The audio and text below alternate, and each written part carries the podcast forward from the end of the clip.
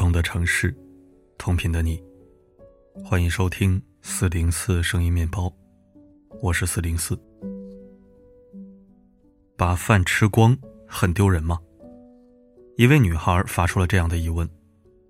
不少人一看到这个疑问就很不理解，为什么需要考虑这种问题呢？先不说对不起袁隆平爷爷的辛劳，就说现如今那些每天早上定时六点起床抢菜的人，看到这条大概都要气疯了。女孩说自己在一所私立大专读书，平时大家的消费都还挺贵的。那天自己买了一份十五元的烤肉饭，在那边算是比较便宜的一顿饭了。在她快吃完的时候，她就已经有了饱意，但是想着不能浪费。就还是吃光了。这时，身边的舍友一脸不可思议的看了过来，对他说：“我去，你全吃了，像没吃过饭似的，真丢人。”女孩反问：“钱不是大风刮来的，节约粮食也丢人了？”舍友明显无法理解他的观点，对他翻了个白眼就走了。女孩一方面觉得自己没错，毕竟现在都是花家里的钱，浪费是不应该的。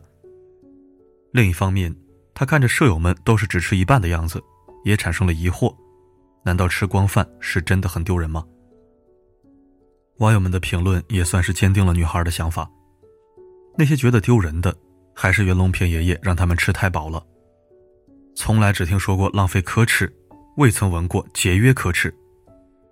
如果实在吃不完，记得下次点小份就行了，没吃完扔了多可惜呀。如果一定要说丢人，那也是舍友丢人。是啊，女孩子怎么就不能吃完一整碗饭了？那些觉得吃光饭丢人的人，才是真的丢人。会觉得吃光饭是件丢人的事儿，无外乎出于以下两种心理：其一，总有人觉得出手阔绰、毫不犹豫的浪费，才显得自己消费得起、有面子；反之，在生活上处处节约，就是没面子。我曾经说过这样一个例子：一位博主习惯去蛋糕店买做蛋糕留下的各种蛋糕坯、边角料吃。某次，博主花了十四块钱买了一大包各种口味的蛋糕边角料，觉得物美价廉，便分享到了网上。结果一个评论让他火冒三丈：“如果我工作多年，还因为抢这种便宜沾沾自喜，感觉有点凄凉。这么抠搜。”我还真没见过有钱人吃边角料的。博主反驳他：“如果你自认为事业有成，就不屑于简约节省，那我为你感到羞愧。”博主家境不错，衣食无忧，但他认为自己并不觉得吃边角料就是凄惨。然而生活中，确实有吃个蛋糕都能吃出优越感的人，他们利用莫名其妙的优越感来标榜自己，贬低他人，殊不知自己。才是最不体面的那一个。生活中是否懂得节约、珍惜粮食，与到底富不富裕并无任何因果关系。消费不等于浪费。煮好的饭不吃完，往小了说是耗费钱财、浪费粮食；往大处讲是浪费资源、破坏生态。有眼界的人不需要用铺张浪费来标榜自己，因为精神的富足就是他们的底气。其二，也有一些人被偏见与畸形的审美观念所洗脑，他们默认女生就应该吃得少，吃不完饭才比较女生。抛开以白瘦美为准则的畸形审美观念，其次就是性别刻板印象在作祟。许多商家也都热衷于通过性别刻板印象进行营销，比如某品牌曾推出“爸爸牌”“妈妈牌”两种叫法的牛排，同样的售价。重量却分别为一百七十克和一百九十克。也有知名零食品牌推出过女生版和男生版零食礼包，其中各含八款零食，售价均为一百一十九点七元。但区别是，女生款礼包里全是素食类零食，男生款礼包则包含肉类零食。该产品宣传海报称，性别都不一样，零食当然也要不同。曾经江苏某高校食堂。还推出男生饭窗口和女生饭窗口，其中男生饭零点五元每一百克，女生饭零点三元每五十克。食堂外包公司的工作人员声称，这么做是为了响应国家节约粮食的号召。但是就有网友提出了质疑：谁规定的女生就只能比男生吃的少？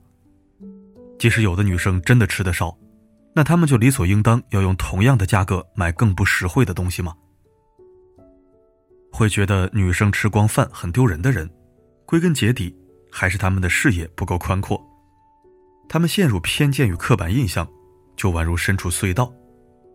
一个人如果身处隧道，能看到的就只有前后非常狭窄的视野。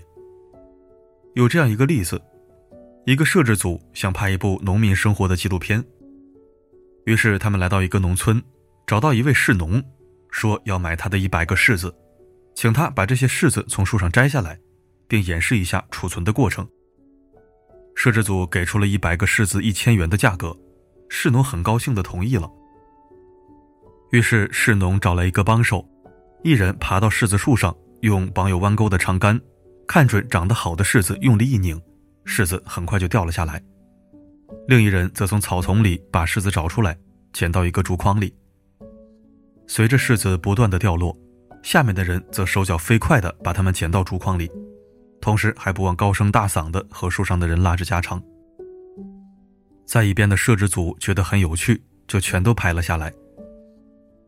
拍摄完毕，摄制组付了钱就准备离开，士农却一把拉住他们：“你们怎么不把买的柿子带走呢？”摄制组说：“不好带，也不需要带。”就把这些柿子留给了士农。看着摄制组远去的背影，士农摇摇头感叹：“没想到这世界上还有这样的傻瓜。”在士农眼里，值钱的是柿子。而在摄制组眼里，值钱的是柿子采摘以及其背后的生活方式。不难想象，摄制组拍这个纪录片会得到远比一千元更大的收益。然而，士农却只看到了那一百个柿子。这就是隧道视野。陷入隧道视野的人，只看重自己能看到的东西，而这恰恰就体现这个人的认知水平。认知水平越低的人。越局限于事物的表象，纠结于鸡毛蒜皮，迷信于外界标准，最终只会被他人左右，陷入生活的泥沼。但人这一生，若是将时间和精力拘泥于一些表象面子与莫须有的标准上，就很难有大的成就。与君共勉。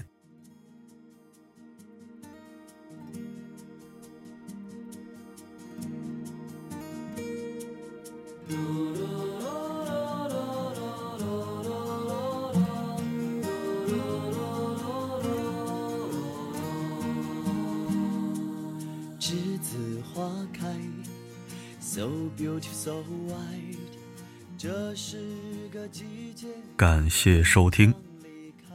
文章逻辑清晰，观点明确，可谓是小而美。我从来没觉得节约粮食有什么丢人的。我和我的家人都是会把饭菜吃干净的人，并不是穷不起，而是从小到大自上而下的家教。除非是不得不扔掉的残羹剩饭或者腐败变质，否则是坚决不会铺张浪费的。不是刻意行为，而是惯性思维。我一直很不能理解那些随意浪费粮食的人，明明吃不了那么多，还点一大堆，做一大堆，然后没吃几口就全扔掉了，是有什么心理疾病吗？偶尔没掌握好可以理解，经常这样并不是什么好事儿。拜托，不要拿没教养、没素质当优势和特长，那样只会让人更加的瞧不起。勤俭节约。和贫富贵贱没关系，只和人品修养有关系。我现在自己做饭都是定量的，严格避免过多浪费。即使这样，有时候还是会有吃不完不得不扔掉的情况，心里非常过意不去。但为了健康，只能作罢。不怕大家笑话，我现在还有攒废纸箱和塑料瓶卖废品的习惯，攒半年卖不了一顿饭的钱。但心里是舒适而愉悦的，大多时候是完全给收废品大爷攒的，不要钱，心里真的是超级满足和亮堂，更别说其他铺张浪费了。不该省的不要省，不该浪费的也一定不要浪费。总之，在我的三观里，不尊重食物的人和以浪费为荣的人，是不值得深交的，因为他们缺少敬畏，也漠视规则与底线。话虽不能说满，但八九不离十。好了，今天的分享就到这里，我是四零四，不管发生什么，我一直都在。